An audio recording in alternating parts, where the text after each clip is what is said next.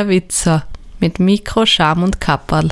Herzlich willkommen zu einer neuen Folge von Nerd klärt. Gleich eines vorweg, dies wird die letzte Folge von Nerd klärt im Jahre 2020 sein. Dann mache ich so, naja, sagen wir mal Weihnachtspause, Winterpause, wobei Winter bei dem Wetter, naja, aber ihr wisst auf was ich hinaus wollte. Ich mache eine kleine Pause und ihr werdet mich dann so, hm, ja, spätestens Mitte Jänner 2021 hören. Auf keinen Fall später, vielleicht aber auch ein bisschen früher. Kommt ganz darauf an. Ja, aber das wäre jetzt mal genug der Ankündigungen. Kommen wir lieber zum heutigen Thema der Folge. Und da habe ich mal ganz Spezielles ausgesucht, nämlich etwas, was wir eigentlich, ich nehme mal an, so gut wie alle tagtäglich verwenden und wo wir der Meinung sind, ja klar, wozu das Ganze ist, kennen wir ja, aber vielleicht dann doch nicht so alle Details kennen. Heute wollen wir uns einmal die SIM-Karten anschauen. Und natürlich schauen wir uns auch noch den Nachfolger, die eSIM, ein bisschen genauer an. Ja, was ist denn überhaupt so eine SIM-Karte? Wir kennen das so als SIM-Karte, das ist ja so ein kleiner Chip, so ein goldener kleiner Chip, der hat dann so schwarze Strichel drinnen und das geben wir in unser Handy hinein. So kennen wir SIM-Karte. Doch was genau verbirgt sich eigentlich dahinter? Was ist denn der kleine Chip? Wozu braucht denn denn unser Smartphone? Benötigen tun wir den für die Kommunikation an sich. Die SIM-Karte ist nämlich jetzt so vereinfacht gesagt, naja, eine Art Ausweis für euer Smartphone oder anderes mobiles Device. Das können so mobile Access Points sein oder wenn ihr so wie ich Internet über LTE oder vielleicht gar schon 5G habt, dann braucht man da eben SIM-Karten. Normalerweise ist es ja so, dass ein Smartphone oder ein, jedes andere mobile Gerät ja theoretisch mit jedem Netz sprechen kann. Aber wenn das Smartphone jetzt ohne SIM-Karte rein theoretisch mit einem Netz Kontakt aufnehmen würde, würde ich sagen, Entschuldigung, du kommst nicht rein, außer du zeigst mir deinen Ausweis. Und das ist eben genau die SIM-Karte. Die verrät nämlich auf der einen Seite mal dem Endgerät, mit welchem Netz es sich überhaupt einmal verbinden darf. Sprich, in welchen Club kommst du überhaupt da rein. Und wenn wir dann beim sogenannten Türsteher stehen, also unser Smartphone, das sich da mehr oder weniger einbuchen möchte, dann zeigt es mal seine Ausweisnummer her, die es hat. Das ist die SIM-Kartennummer. Und das Netz prüft es dann und sagt, okay, ja, passt, die SIM-Kartennummer ist bei uns freigeschalten, du darfst ruhig reingehen. Und schon ist man im Netz drinnen. Wenn man aber hingegen eine gesperrte SIM-Karte hat, das kann natürlich mehrere Gründe haben und die SIM weist quasi diese Nummer aus, wenn sie sich ins Netz einbuchen möchte, ja dann sagen die selber von diesem Mobilfunknetz zurück, mm, mm, die ist gesperrt, die darf hier nicht rein. Das wäre mal eine Funktionalität eben der SIM-Karte. Zusätzlich kann die aber noch ein bisschen mehr. Da sind zum Beispiel auch Codes drauf gespeichert und die braucht das Smartphone, um mit dem Netz auch kommunizieren zu können, weil das sind Codes, die für Verschlüsselung verwendet werden. Eigentlich ist ja eine SIM-Karte nicht nur irgendwie so eine Art Speicher, sondern man könnte fast sagen, eine SIM-Card ist auch so eine Art kleiner Computer. Sie hat nämlich eine CPU, also einen Prozessor, sie hat RAM-Speicher, sie hat einen sogenannten ROM-Speicher. ROM kurz zur Erklärung, wenn ihr das nicht kennt, das ist der Read-Only Memory. Das ist ein Speicher, der kann nur einmal beschrieben werden und von dem wird nur ausgelesen. Ja, und last but not least, hat so eine SIM-Karte auch noch einen sogenannten EEPROM. Der EEPROM ist der Erasable and Programmable Read-Only Memory. Also den kann man auch beschreiben und ja, was draufgeben. Man kann übrigens auf so einer SIM-Karte nicht jetzt nur Daten speichern, sondern sogar kleine Programme darauf laufen lassen. Zum Beispiel wurde das früher gern bei einem deutschen Provider für die sogenannte Home Zone verwendet.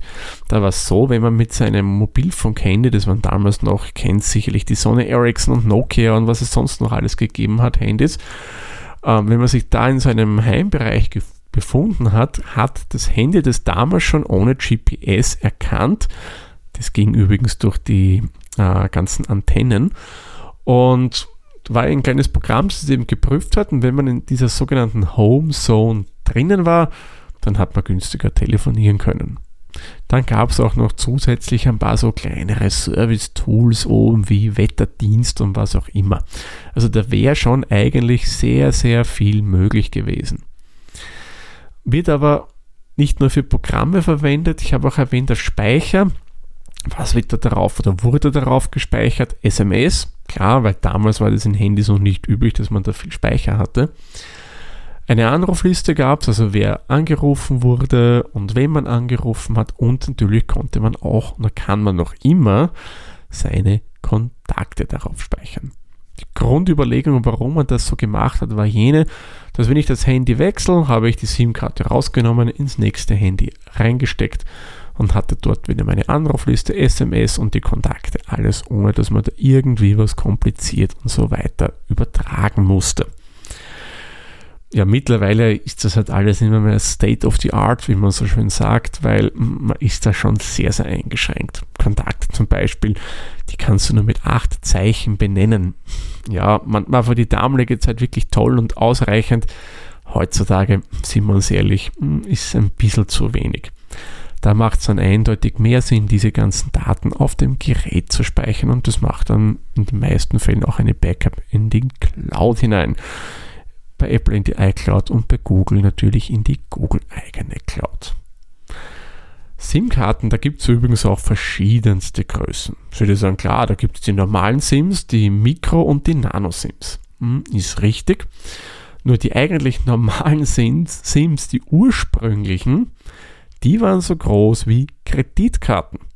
Idee war, dass das Handy damals einen Schlitz hatte und das hat man einfach unten reingeschoben, so wie wenn ihr mit eurer Kreditkarte, mit einer EC-Karte, Bankomatkarte, was auch immer im Supermarkt oder Geschäft eures geringsten Misstrauens zahlen wollt und nicht NFC nehmt, wo die Karte reinsteckt. Genauso hat das damals auch bei den Handys funktioniert.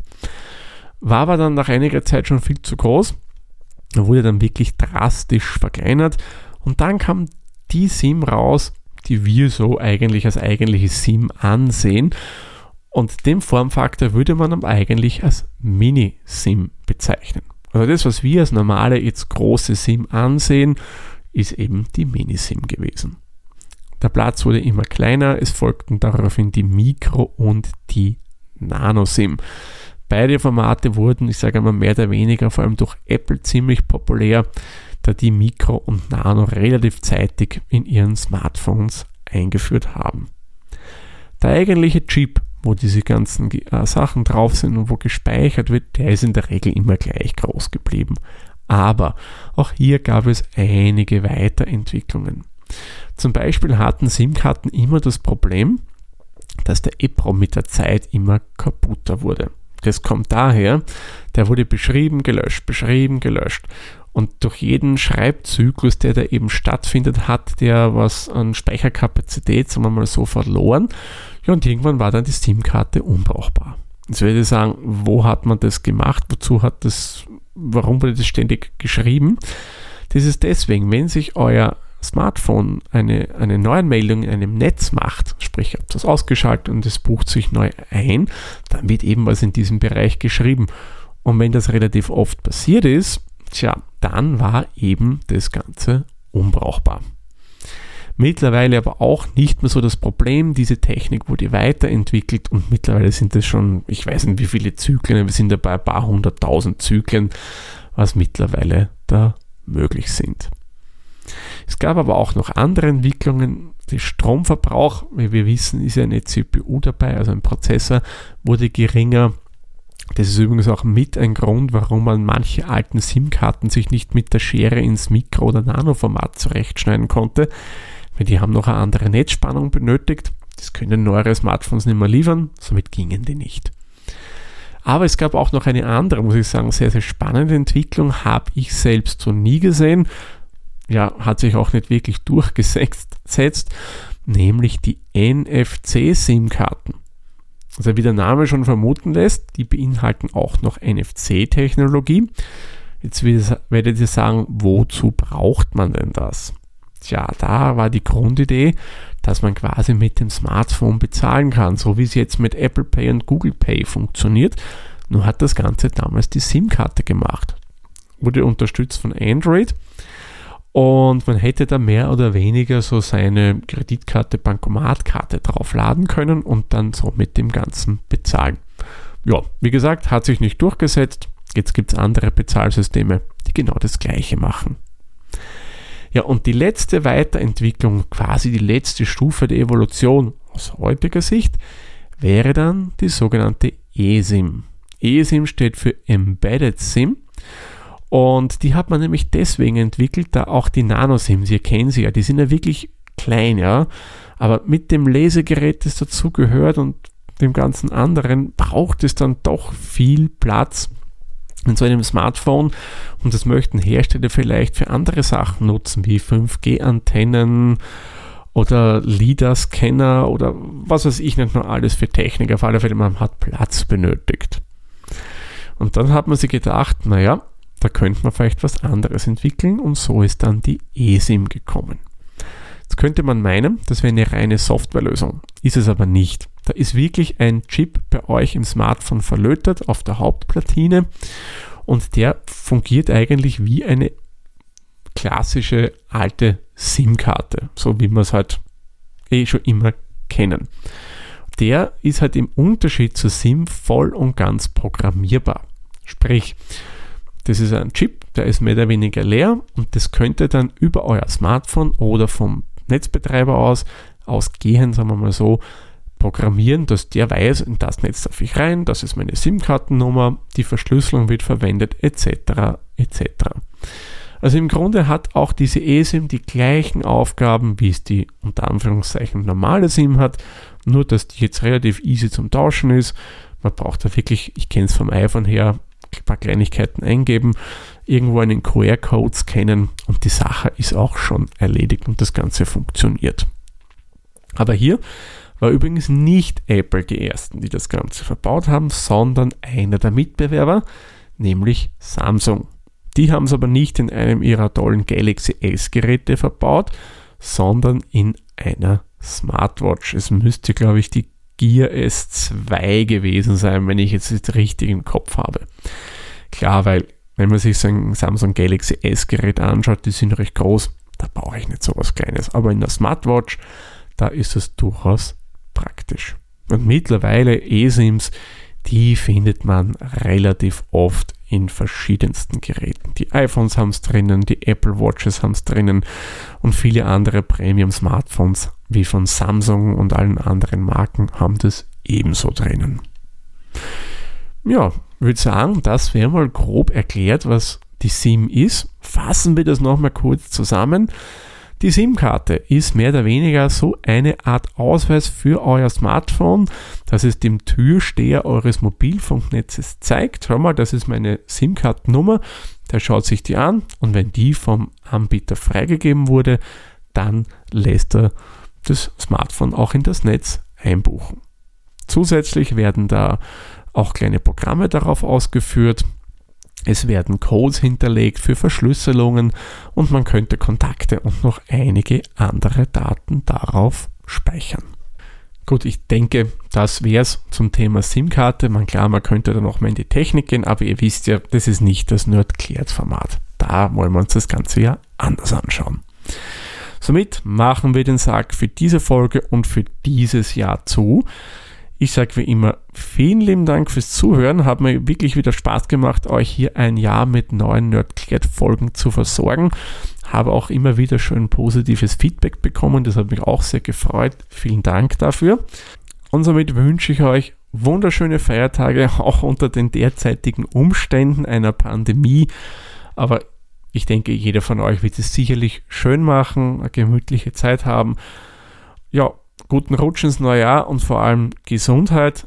Und wir hören uns dann 2021 in alter Frische wieder. Und glaubt mir, da habe ich so einige Themen schon rausgesucht. Hm, die werden ziemlich spannend wieder werden. Na gut, bis dahin. Tschüss, Servus, pfiat euch.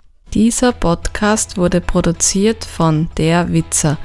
Nähere Informationen zur aktuellen Folge sowie weitere Podcasts findest du unter der-witzer.at.